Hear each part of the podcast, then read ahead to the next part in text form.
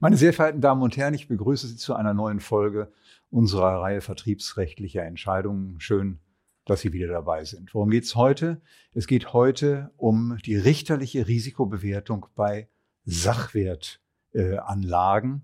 Und äh, wir werden nicht nur über die Entscheidung berichten, sondern im Fazit auch äh, Interessantes für Sie bereithalten. Deswegen halten Sie durch, denn es wird diesmal etwas länger als normal. Rechte und Ansprüche geschädigter Kapitalanleger, das sind äh, immer ein Dilemma für jeden Vermittler. Und äh, deswegen äh, war es für uns besonders wichtig, auf eine Entscheidung aufmerksam zu machen, die vom Landgericht Kleve von der vierten Kammer am 22. Dezember letzten Jahres ergangen ist. Sie betraf die Frage der Bewertung äh, aufklärungsbedürftiger Risiken bei einer Sachwertanlage. Ähm, und eigentlich sollte man ja davon ausgehen, dass das einheitlich äh, erfolgt, aber die Entscheidung zeigt, dass das mitnichten der Fall ist.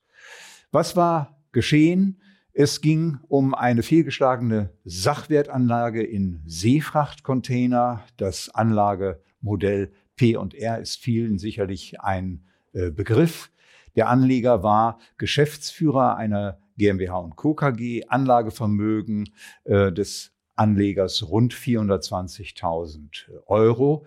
Ähm, Im Fragebogen war die Risikobereitschaft mit ausgewogen qualifiziert worden. Als Risikotyp 3 war der Anleger eingestuft worden. Er erwarte höhere Erträge, aber nicht um jeden Preis. Und Werteinbußen würden nur temporär in Kauf äh, genommen von ihm. Ertragschancen und Risiken sollten in einem ausgewogenen Verhältnis äh, stehen.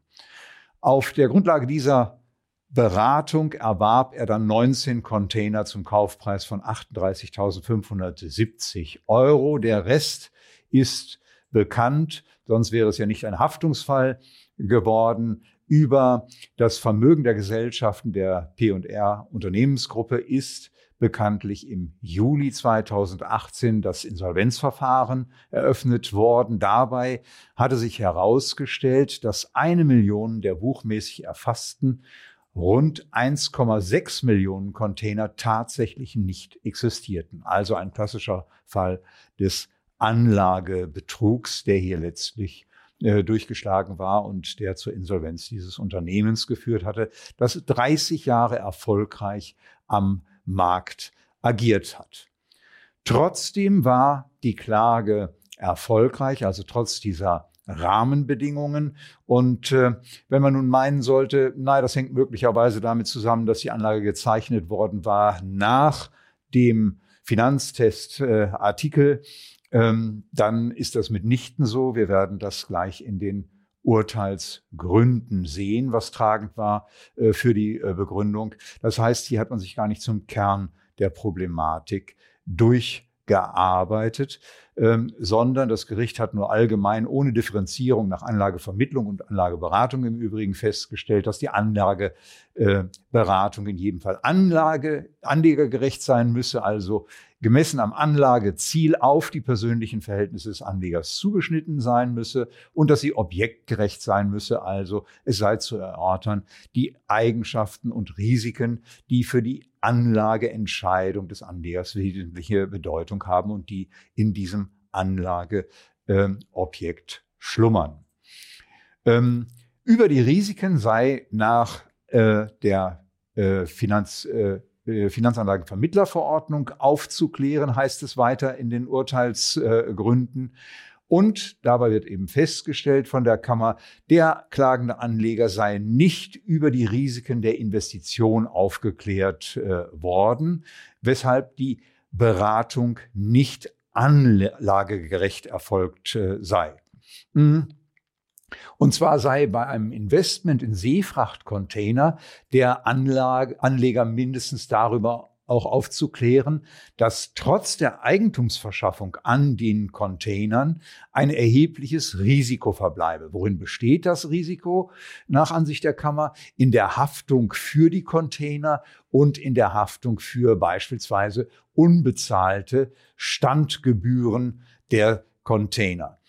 Ähm, dieses Risiko könne den Totalverlust übersteigen und bis zur Privatinsolvenz äh, führen. So das Gericht. Ich habe das jetzt drastisch verkürzt, die Urteilsbegründung, weil es äh, uns in erster Linie darum geht, wie die Kammer hier abweichend die Sachwertanlage beurteilt äh, hat.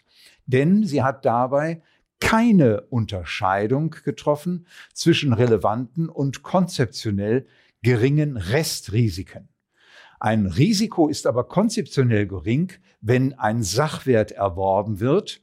Und hier sah das Anlagemodell ausdrücklich vor, dass die zu erwerbenden Container auch versichert werden gegen Beschädigung, gegen Verlust und äh, gegen Diebstahl. Und zudem hatte sich der Emittent verpflichtet, in der äh, in den Verträgen, die Grundlage der Anlage bildeten, einen Container dann zu ersetzen, wenn ein Totalverlust an einem Container entsteht, also zum Beispiel infolge einer ungenügenden Vertrauung bei hoher See ein solcher Container abhanden kommt. Ähm, und zwar ersetzt werden musste er immer durch einen gleichwertigen äh, Container. Es stellt sich die Frage natürlich einer Betriebsgefahr, die für den äh, oder von dem Container ausgehen kann. Die sind ja bekanntlich nicht unbedingt selbstfahrend. Deswegen ähm, ist das Thema Betriebsgefahr und Standgebühren nicht relevant, äh, weil nicht ersichtlich ist, dass der Sachwert der Container durch die Kosten der Betriebsgefahr und der, durch die Standgebühren aufgezehrt werden könnten.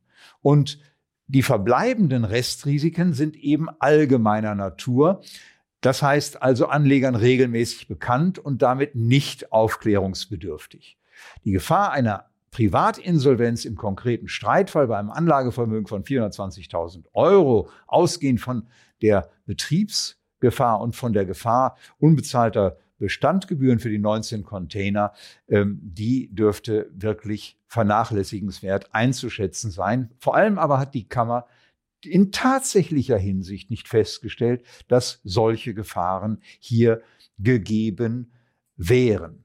Und die Kritik, die ich eben geäußert hat, diese Kritik äh, gründet sich auf eine OLG-Rechtsprechung, vorwiegend der äh, Gerichte Oberlandesgerichte Oldenburg und München, die sich mit diesem Thema beschäftigt haben. Also es ist nicht etwas, das ich Evers jetzt mal ausgedacht hätte, sondern dass der Spruchkörper im Prinzip auch hätte berücksichtigen müssen.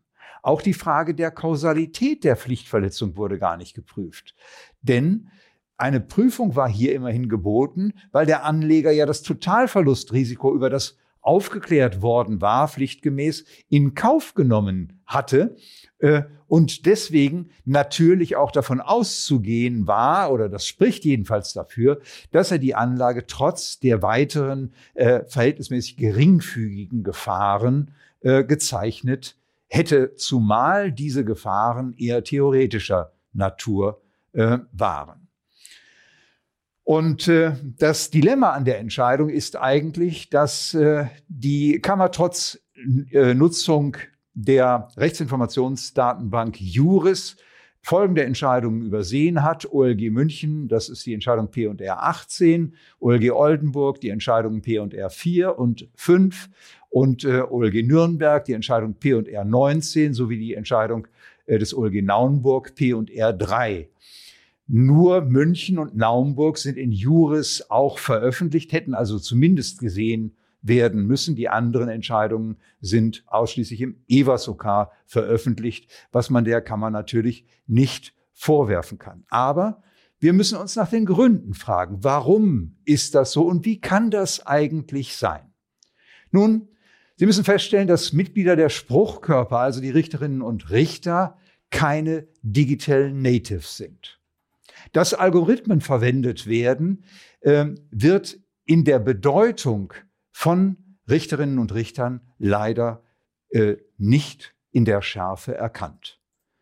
Und deswegen meint man natürlich als, äh, ich sage mal, analoger Gesell, mit Juris und Backdoor Online doch wirklich alles zu erschlagen, was es an dem juristischen Informationsmarkt äh, äh, gibt. Und wird etwas gefunden, dann verleitet das die analog denkende Natur zu der Annahme, naja, das muss dann ja auch alles äh, sein.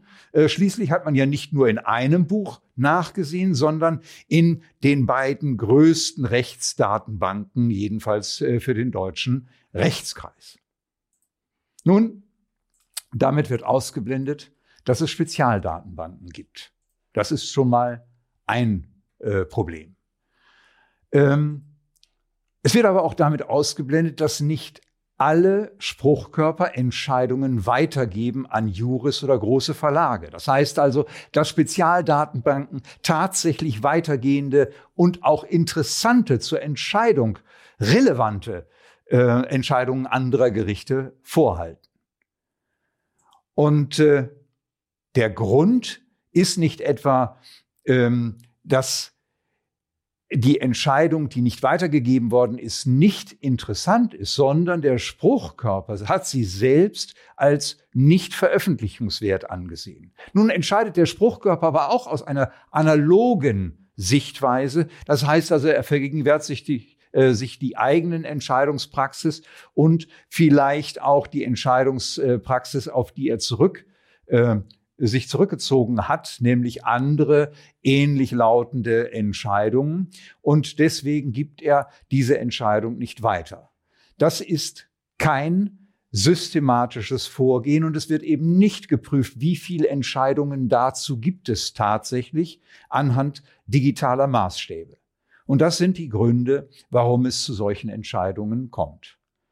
Im Fazit muss wir zunächst erstmal feststellen, dass Bewertungsunterschiede in Kapitalanlage Sachen leider äh, gang und gäbe sind und dass sie sich fatal auswirken.